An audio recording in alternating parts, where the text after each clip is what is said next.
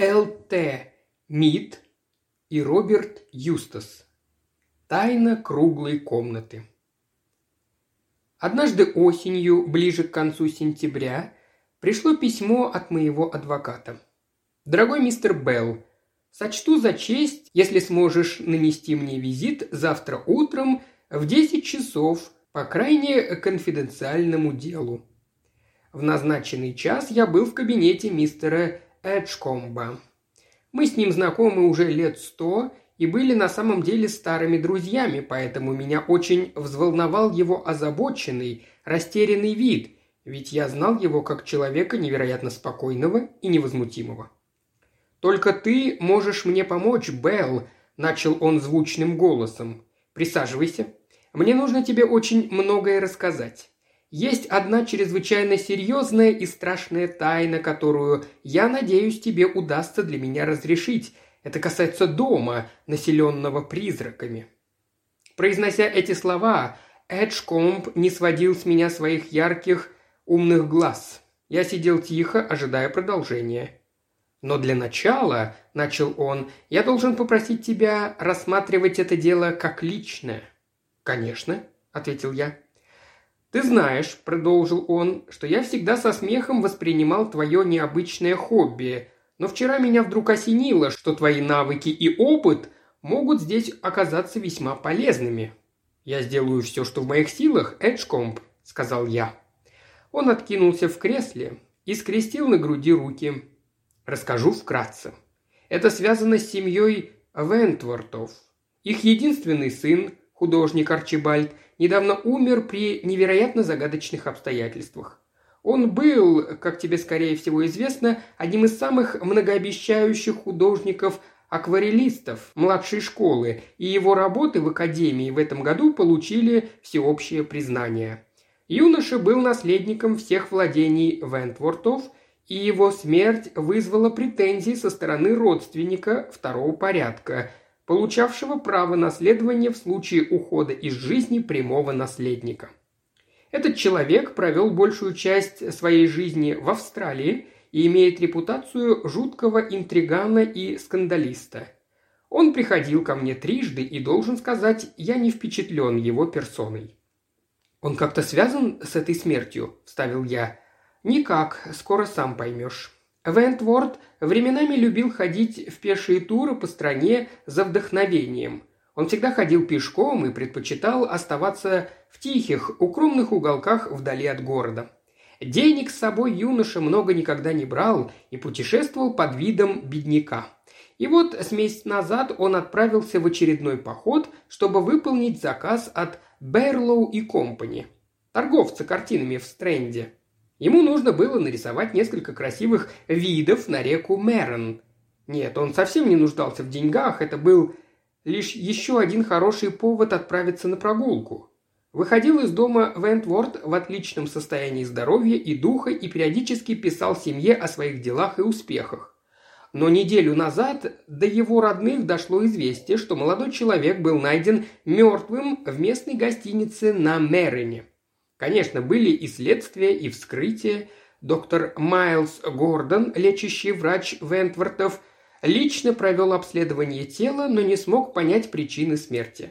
Анализы и вскрытия показали, что все органы молодого человека были абсолютно здоровы, на теле не было ни царапины, не обнаружили также следов яда или насилия.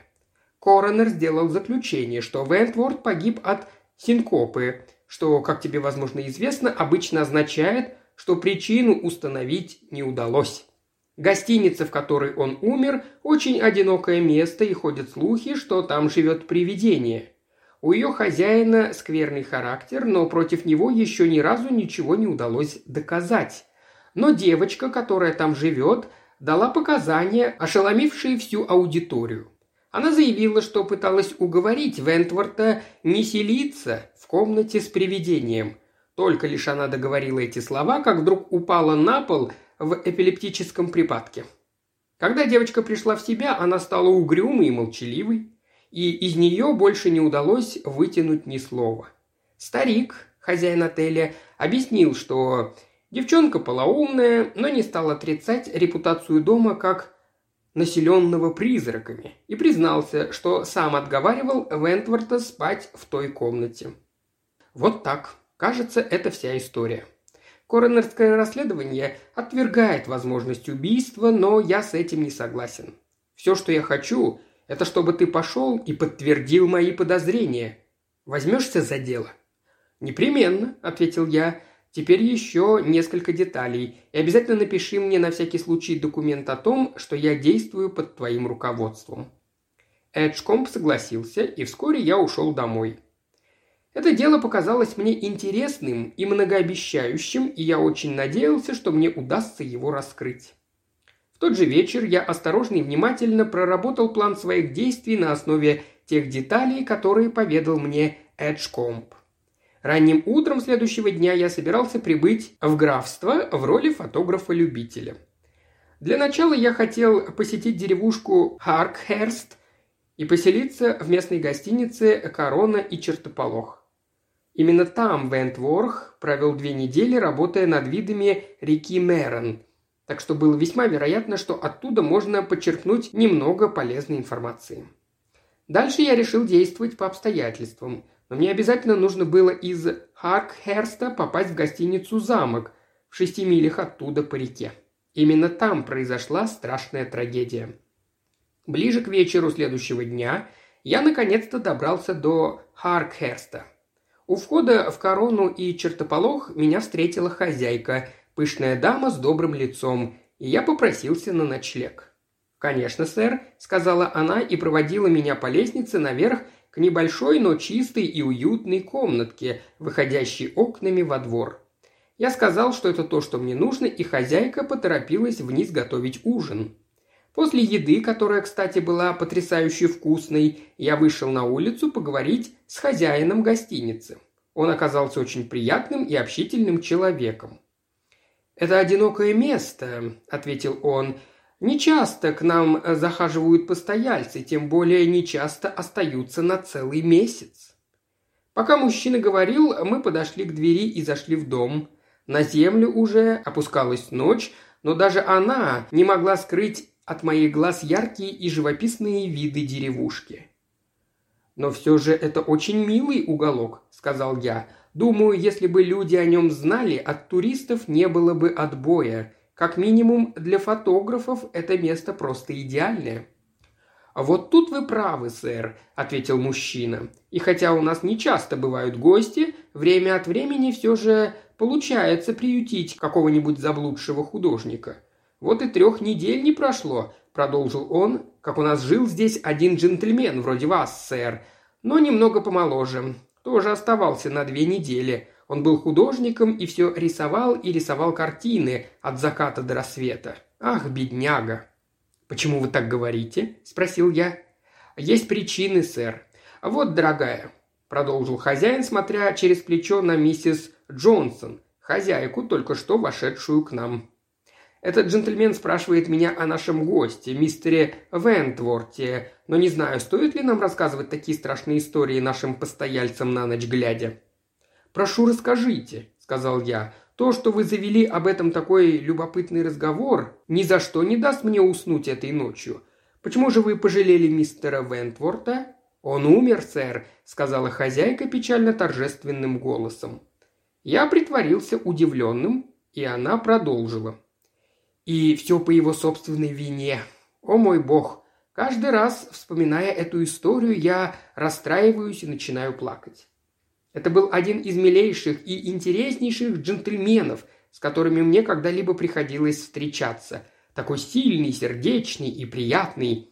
Все было хорошо, сэр, пока однажды он не сказал мне «Я собираюсь идти дальше, миссис Джонсон, и мне придется вас покинуть, я направляюсь в небольшое местечко под названием «Замок», дальше отсюда вверх по Мэрону. «Гостиница «Замок», — воскликнул я. «Нет, мистер Вентворд, не делайте этого, если вам дорога ваша жизнь». «Да почему же нет?» – спросил он, смотря на меня веселыми голубыми глазами. «Почему бы мне туда не идти? У меня заказ, и я должен сделать пару рисунков реки с того ракурса».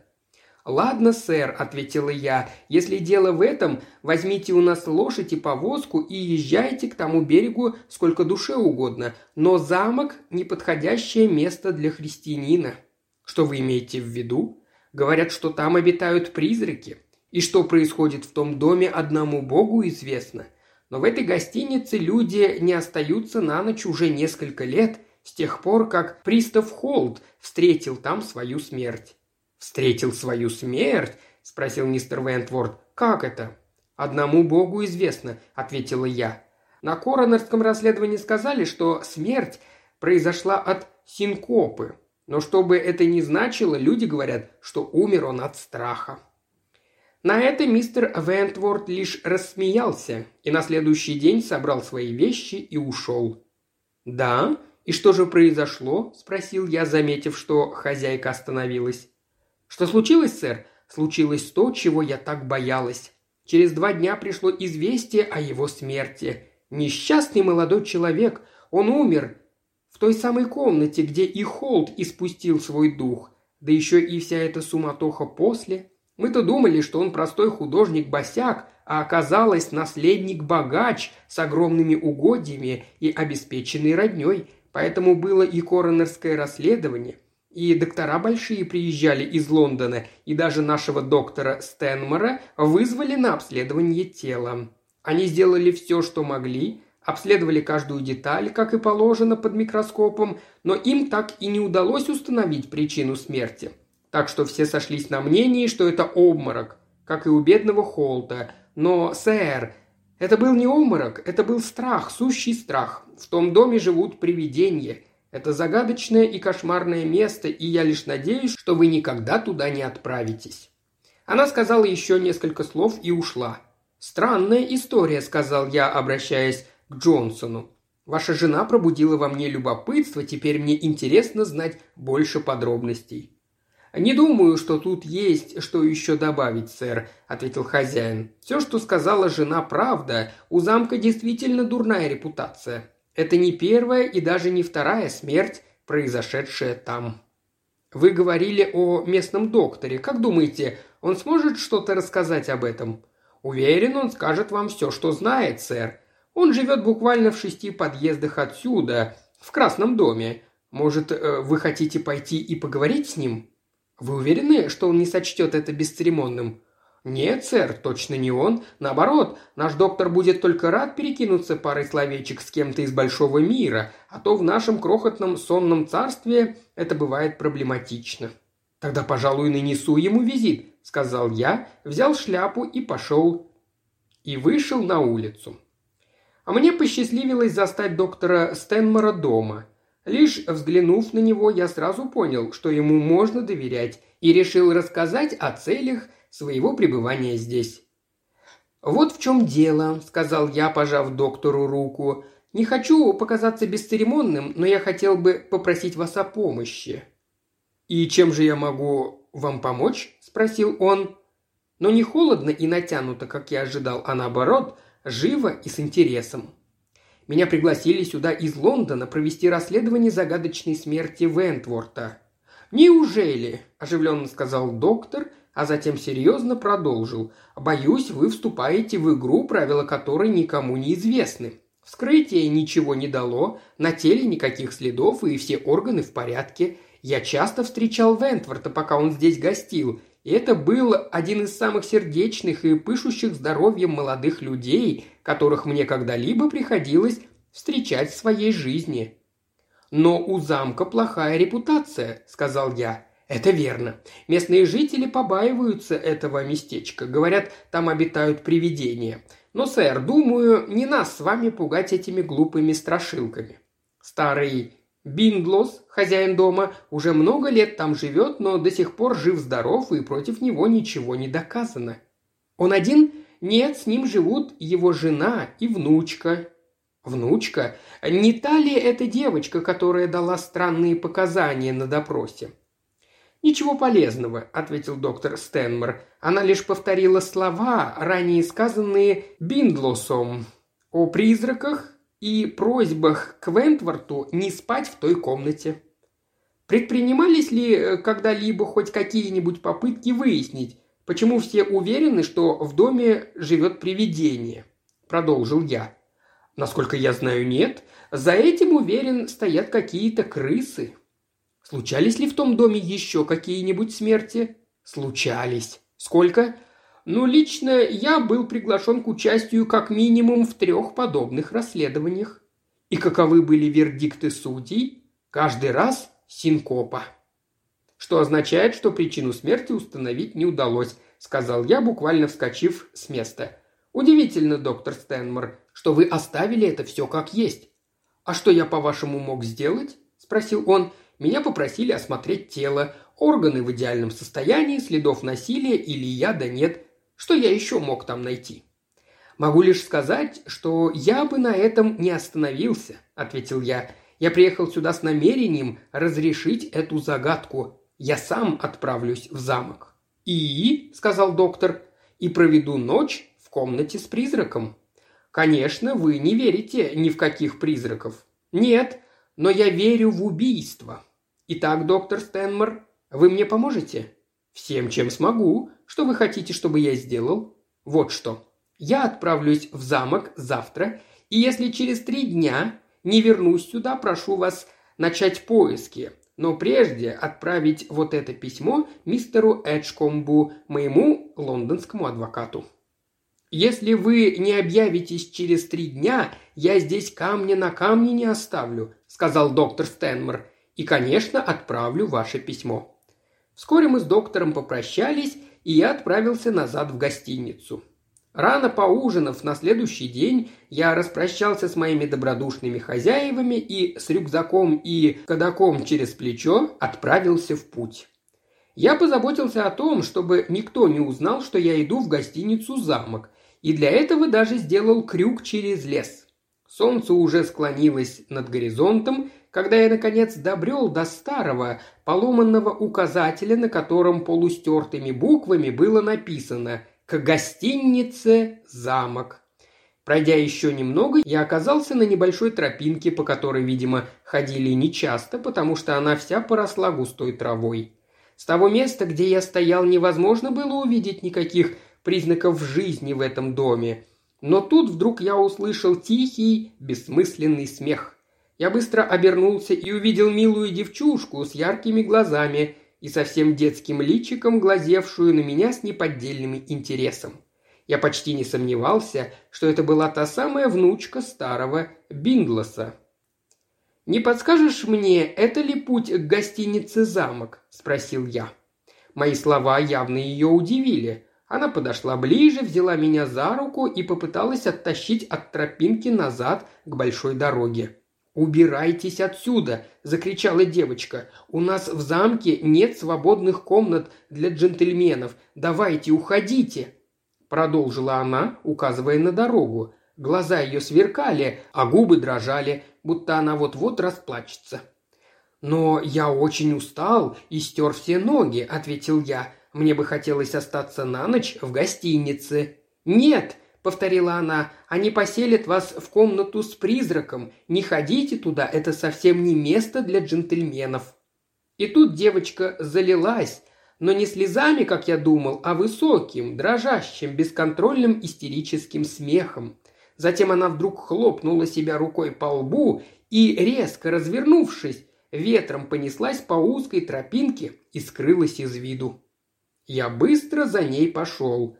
Мне не верилось, что девчонка действительно была настолько сумасшедшей, как хотела казаться, но в ее голове определенно крутились странные мысли. В этом сомнений быть не могло. За поворотом уже начал виднеться постоялый двор. Это было странноватое старое местечко, настолько необычное, что я даже на некоторое время задержался его разглядеть. Дом был полностью сделан из камня, в центральной части, представлявшей из себя квадрат, было два этажа, а по углам стояли круглые башни. Здание помещалось прямо на реке, рядом с огромной водяной мельницей. Я подошел к двери и постучал. Она была заперта и выглядела так же негостеприимно, как и все это место. Через пару мгновений тишины дверь отворилась буквально на несколько дюймов, и из-за нее показалось угрюмое лицо старой женщины. «Что вам нужно?» – спросила она. «Переночевать», – ответил я. «Поселите меня?» Она с подозрением посмотрела на меня и мою камеру. «Художник не иначе», – сказала старуха. «Нам здесь такие больше не нужны». С этими словами она собралась захлопнуть дверь, но я успел подставить свою ногу. «Не могу сказать, что и мне все это по душе», – продолжил я. «Но все же, может, у вас найдется хоть какая-то кровать на одну ночь?» «Вам лучше не связываться с нами», – последовал ответ. «Идите в Харкерст, там вас поселят в Короне и Чертополохе». «Я только что оттуда», – сказал я, и, кстати говоря, так устал, что и шага больше не могу ступить. «Нам в замке не нужны гости», – продолжила женщина. Тут она впилась взглядом в мое лицо и произнесла. «Вам лучше поскорее убраться отсюда. Говорят, в доме живут призраки». На это я категорически рассмеялся и сказал, «Думаете, я в это поверю?» Старуха еще раз осмотрела меня с ног до головы с серьезнейшим выражением лица. «Вам лучше знать все, сэр», — сказала она после паузы. «Что-то происходит в этом доме, и ни одной живой душе неизвестно, что именно. Потому что те, кому пришлось это видеть, не выжили, чтобы рассказать нам. И недели не прошло с того дня, как к нам пришел один молодой джентльмен, он был очень похож на вас, храбрый и отважный, как лев, и тоже слишком хотел спать, чтобы принять наш отказ в ночлеге. Мы с мужем прямо ему сказали, что в доме живет привидение, но он и ухом не повел, прямо как вы сейчас. Так вот, он спал в единственной гостевой комнате и... и умер там. «От чего же он умер?» – спросил я. «От страха», – отрезала старуха. «Вы все еще хотите остаться?» «Да», Повторяю, я не верю в привидений. Мне нужно переночевать, и меня ничто не остановит». Тут женщина распахнула дверь. «Только потом не говорите, что я вас не предупреждала», – прошипела она. «Входите, если желаете». Она провела меня в кухню, где в очаге совсем невесело горел огонь. «Садитесь, я позову Бинглоса», – сказала хозяйка. «Я смогу дать вам комнату, только если он согласится. Лис, Иди сюда на минутку». В коридоре послышался резвый детский топот, и в комнату вошла милая девушка, с которой я встретился у подхода к дому. Она буквально проглотила меня своим взглядом и будто бы хотела что-то сказать, но не издала ни звука. «Пойди найди деда», — сказала ей старуха. «Скажи, что пришел джентльмен и хочет остаться на ночь. Спроси у него, что нам делать?» Девочка еще раз одарила меня долгим странным взглядом, а затем резко развернулась и выбежала из комнаты. Как только она ушла, хозяйка пристально вцепилась в меня глазами. «Очень жаль, что вы решили остаться», — сказала она. «Не забудьте, я вас предупреждала. Помните, что это неправильная гостиница. Однажды здесь была мельница, но это было еще задолго до нашего с Бингласом времени. Люди приезжали сюда порыбачить, но затем поползли слухи о привидениях, и вскоре у нас совсем не осталось постояльцев. Лишь изредка захаживали некоторые, которым мы были уже совсем не рады. Нет, он был не рад. Понимаете, в последнее время здесь произошло аж три смерти. Да, продолжила она, загибая длинные сухие пальцы на худой руке. Да, три. На сегодняшний день точно три. А вот и Бинглос. Из коридора донеслось тяжелое шарканье ног, и старый, буквально склоненный годами мужчина с длинной седой бородой вошел в комнату. «У нас нет мест для посторонних», — сказал он громко и довольно агрессивно. «Неужели вы не поняли мою жену? Здесь вам не ночлежка». «Раз так, то у вас нет права ставить указатель на дороге», – процедил я. Сейчас я не в настроении гулять еще восемь миль в поисках приюта по землям, о которых совсем ничего не знаю. Неужели вы совсем никак меня не можете устроить?» «Я все рассказала джентльмену, Сэм», — сказала старуха. «Он упрям, прямо как мистер Вентворд, и совсем не боится». Хозяин дома посмотрел мне прямо в глаза. «Слушайте сюда», — сказал он. Вы ходите по лезвию бритвы. Вам здесь не рады. Итак, ваш ответ «да» или «нет»? Мой ответ «да», сказал я. У нас только одна комната, где мы можем вас поселить. Одной достаточно. Именно в ней умер мистер Вентворд. Не думаете, что вам лучше собрать свои манатки и убраться отсюда поскорее? Нет, я, пожалуй, останусь. Ни слова больше. «Давай, лис», — сказала старуха, — «беги, разведи огонь в приемной». Девочка вышла из комнаты, старуха взяла свечку и сказала, что проводит меня до спальни. Мы прошли через длинный узкий коридор, а в конце его вошли в дверь, спустились по паре ступенек, и передо мной предстала самая необычная комната из всех, где мне когда-либо приходилось бывать. Не было ни одного угла, все стены ровные и круглые, покрытые обоями с каким-то вычурным рисунком. На полу без ковров у стены располагалась маленькая железная кровать, у подхода к ней лежала крошечная циновка – Дешевый старый рукомойник, пара стульев да небольшой столик с запачканным зеркалом стояли в проеме в стене. В этом же проеме над худым убранством висело окно. Очевидно, это была комната в одной из круглых башен. Никогда мне не приходилось видеть настолько неприветливый уголок. «Сейчас принесу ваш ужин, сэр», — сказала хозяйка, ставя свечу на маленький столик и вышла из спальни. В комнате было очень сыро, из окна довольно сильно сквозило, так что воск от свечки стекал на бок ровно в одну сторону. Камина в комнате не было, стены к потолку сводились в одной точке, делая это помещение похожим на гигантский огнетушитель. Я наскоро переоделся, вышел в приемную и встал у худо горящего камина в ожидании. Тут открылась дверь, и в комнату вошла Лис с подносом в руках. Она аккуратно поставила его передо мной и сказала «Только дураки приходят сюда, и вы один из них». «Прошу, дай мне поужинать в тишине», — ответил я. «Я устал, очень голоден и хочу поскорее отправиться спать».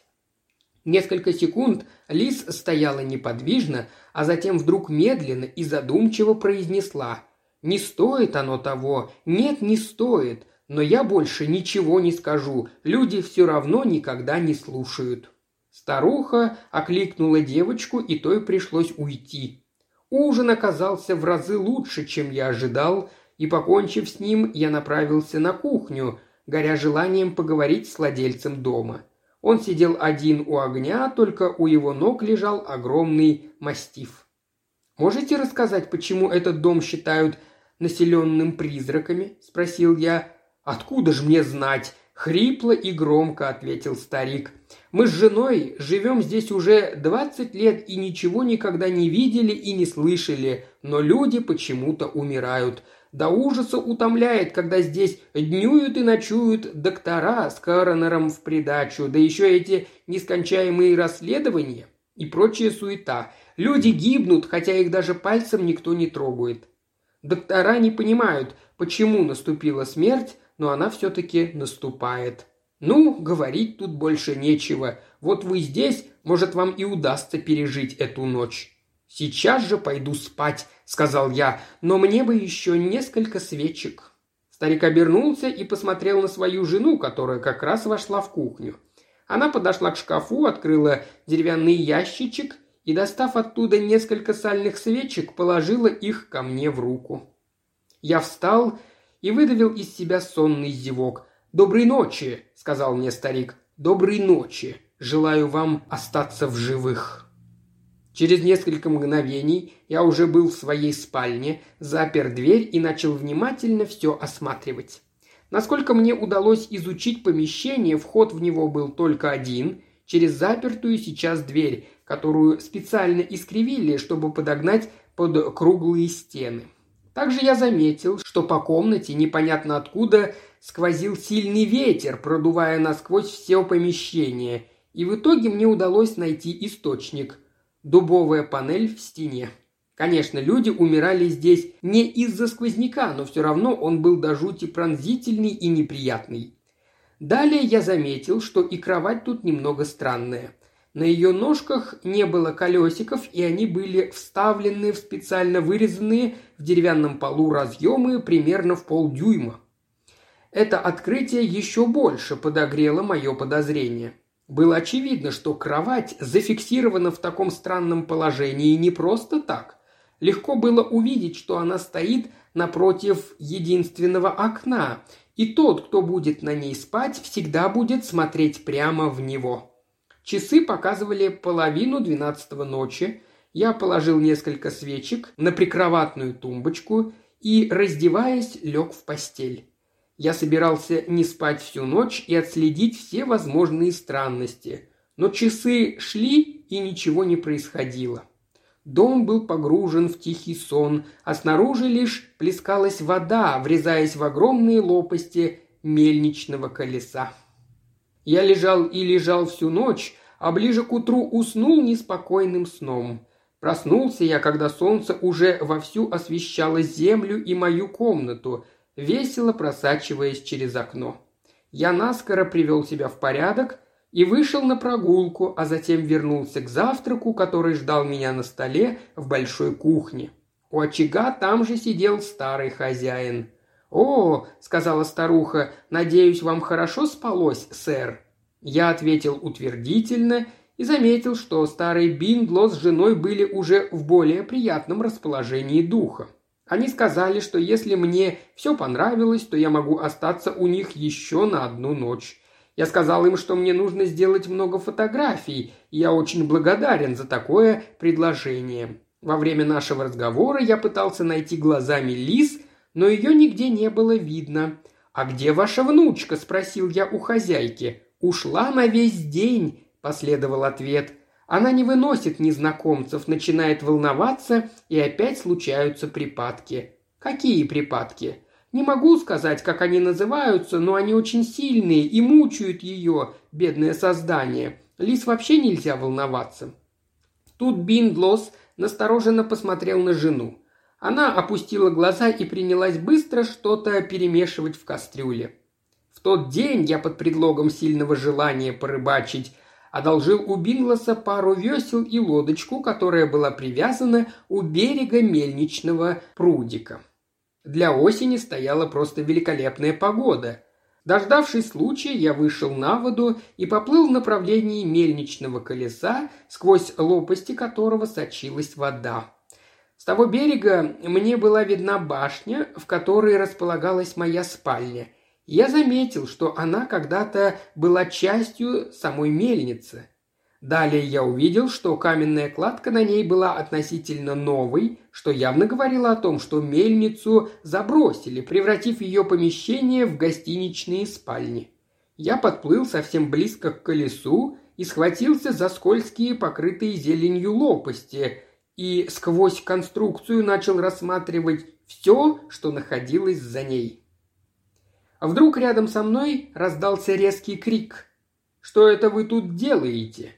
Я оглянулся. На берегу стоял Биндлос и пристально на меня смотрел каким-то странным взглядом, смешанным из страха и пыла.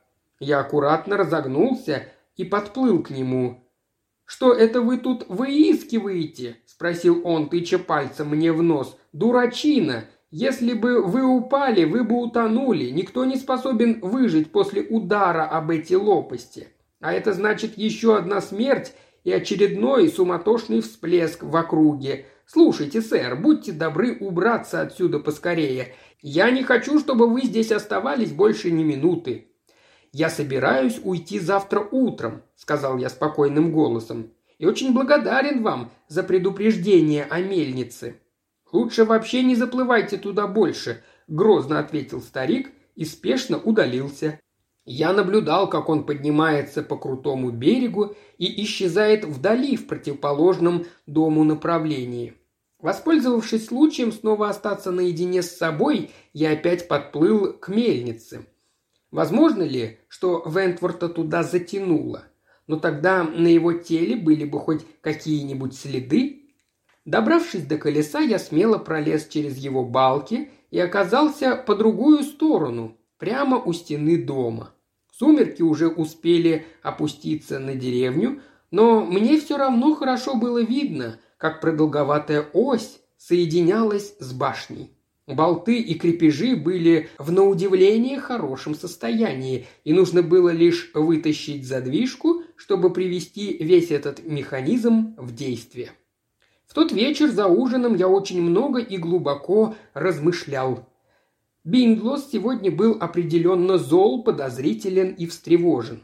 Очевидно, был только один способ узнать, что же случилось с Вентвортом – заставить старого негодяя сделать то же самое, чтобы избавиться от меня. Это было очень опасное и рискованное решение, но я просто сгорал от любопытства. После ужина я вышел в коридор немного приготовиться ко входу на кухню, обул мягкие тапки, чтобы заглушить звук своих шагов. Подойдя к кухонной двери, я услышал, как Биндлос говорил своей жене. Он ошивался у мельничного колеса. Как жаль, что он там же не утонул. «Да брось, он ничего не узнает», – последовал ответ. «Сиди тихо, Бинглос, утром он уже уедет». «Это мы посмотрим», – сказал старик, и затем хрипло и злобно усмехнулся. Я подождал еще немного, а затем вошел в кухню. Бинглас сидел там уже один у камина с трубкой. «Я должен уехать завтра рано утром», – сказал я, – «так что прошу заранее приготовить и выставить счет». Затем я уселся рядом со стариком и пододвинул свое кресло ближе к огню. Хозяин дома выглядел довольно возмущенным, но ничего не сказал. «Мне очень любопытно узнать о смертях в этом доме», — снова сказал я после небольшой паузы. «Сколько их здесь было?» «Вас это не касается», — ответил Бинглас. «Вам здесь не рады. Можете уходить, когда пожелаете». «Я уйду завтра утром, но прежде у меня есть кое-что сказать». «И что же?» «Я не верю, что в этом доме живет привидение». «Ох, значит, не верите?» встревоженно и со злостью сказал он, вынимая изо рта трубку. «Нет», — ответил я, а затем после короткой паузы многозначительно произнес. После вашего предупреждения я все равно вернулся к мельнице и...» «Что?» – скричал старик, вскакивая на ноги. «Ничего», – сказал я, – «просто я не верю в призраков». Лицо Бингласа побелело и начало непроизвольно дергаться. Тут я встал и, не сказав больше ни слова, вышел из кухни. Мои слова точно подогрели и укрепили его подозрения – это мне и было нужно. Вытащить из негодяя его страшный секрет можно лишь заставив его воплотить этот секрет в жизнь еще раз. Моя жутковатая спальня выглядела точно так же, как и предыдущим вечером. От вычурного рисунка на обоях так рябило в глазах, что казалось, он вот-вот сойдет с них. Воображение преобразовывало уродливые линии и изгибы комнаты в человеческую форму. Они приобретали черты морд людоедов, улыбающихся мне своими жестокими улыбками. Не переволновался ли я? С какой вообще это радости я пошел на такой риск собственной жизнью? Я невероятно устал, и самым большим моим страхом в тот момент был, как ни странно, страх уснуть. Я не отдыхал вот уже почти двое суток, и, несмотря на все мои нечеловеческие усилия, чувствовал, как сон одолевает меня. Чтобы дать Бингласу осуществить свой злобный план, мне просто необходимо было лечь в кровать и притвориться спящим. В таком измотанном состоянии притворный сон мог с легкостью превратиться в настоящий. Но, несмотря ни на что, я должен был довести это дело до конца – не раздеваясь, я лег в постель с револьвером в руке и укрылся одеялами, предварительно задув все свечи в комнате, и начал ждать. Дом был тих и мрачен, ни единого шороха вокруг. Мои нервы начали потихоньку успокаиваться, и, как я и ожидал, тяжелый и непреодолимый сон все-таки накрыл меня. Несмотря на все попытки оставаться бодрым, в мою голову постепенно прокрадывались спутанные сновидения, и я начал дремать. Мне хотелось только одного, чтобы то, что должно было случиться, произошло прямо здесь и сейчас, и как можно скорее с этим покончить. Медленно, но верно я терял ощущение реальности и погружался в странную и ужасную фантасмагорию. В таком состоянии я и уснул, мучимый разными кошмарами. Мне снилось, будто я танцую вальс с какой-то невероятной высокой женщиной. Она поднимала меня на руки над собой и крутила, крутила на бешеной скорости. Все это происходило под оглушительную музыку невидимого оркестра, а я все крутился и крутился на растущей скорости в пустом холле.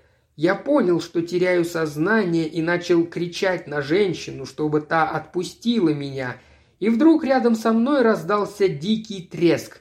Боже мой, я уже проснулся, но все еще двигался. Где я? Куда я движусь? Я вскочил с кровати, но под действием крутящейся силы тут же рухнул на пол. Что происходит? Почему я все скольжу и скольжу куда-то? Неужели я как-то вдруг сошел с ума или, может быть, просто еще не проснулся?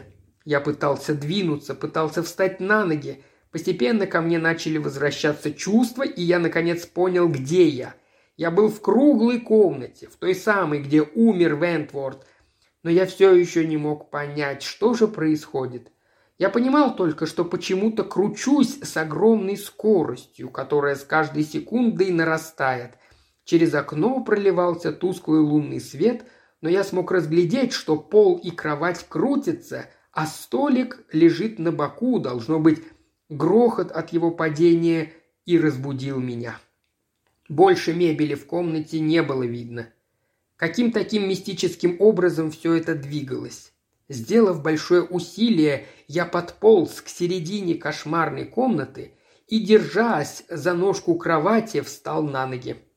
Здесь определенно должно было быть меньше движения, и мне, наконец, удалось разглядеть очертания двери. Прежде чем встать, я предусмотрительно положил свой револьвер в карман, и если вдруг хоть одна живая душа зайдет сюда посмотреть, не умер ли я, у меня будет шанс отдать свою жизнь не просто так. Но уж точно тот ужас, что я переживал, организовал неживой человек. Как только я в очередной раз докрутился до двери, я сделал сильнейший рывок в ее сторону – но она слишком быстро пронеслась мимо, так что я снова тяжело рухнул на пол. Следующей попыткой я решил попробовать схватиться за ступеньки, но снова ничего не вышло. На очередном круге ноги зацепились за спинку кровати, и меня оттащило назад. Я думал, что вот-вот сойду с ума от ужаса. Голова болела так, будто сейчас взорвется. Думать и рассуждать в такой ситуации было просто невозможно. Единственной идеей, летавшей в моей голове, было отчаянное желание выбраться из этого кошмарного места. Изо всех сил я начал вытаскивать ножки кровати из выемок и, наконец, оттащил ее от стены в центр комнаты. Когда я это сделал, мне все-таки удалось относительно безопасно добраться до двери. Схватившись за ручку, я запрыгнул на верхнюю ступеньку и попытался открыть дверь, но она оказалась заперта снаружи. Я держался из последних сил. На ступеньке едва хватало места для моих ног, а под ним пол комнаты все крутился на бешеной скорости. Мне даже смотреть на него было страшно, голова начинала кружиться, и я терял равновесие. Через несколько мгновений за дверью послышались тихие шаги, а за ними через щелочку в двери мелькнул лучик света. Далее кто-то начал копошиться у дверного замка, дверь медленно отворилась наружу, и передо мной предстало лицо Бинглоса. Он не сразу заметил меня, потому что я стоял на ступеньке полусогнутый, так что я улучил момент и со всей силы бросился на него. Старик пронзительно заорал, фонарик в его руке опрокинулся на пол и погас, а я тем временем крепко схватил под лица за его тонкую жилистую шею. С невероятной скоростью я протащил его по коридору к окну, сквозь которое сочился лунный свет. Я ослабил хватку, но тут же достал револьвер и направил прямо в него. «На колени, или ты мертвец!» – закричал я. «Признавайся во всем, или я прострелю твое сердце!»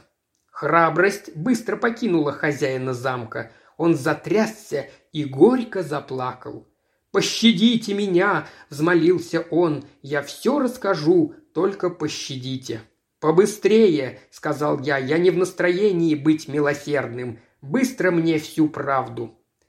Я напряженно вслушивался, не идет ли его жена, но кроме жужжания крутящегося пола из моей спальни до плеска воды снаружи ничего не было слышно.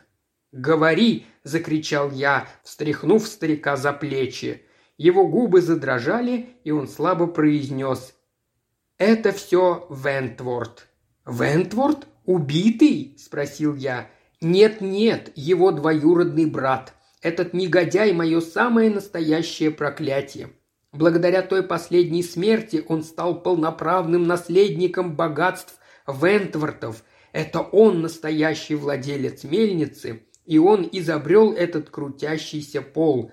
Там умирали, о да, еще как умирали. Все было так просто, а мне так нужны были деньги.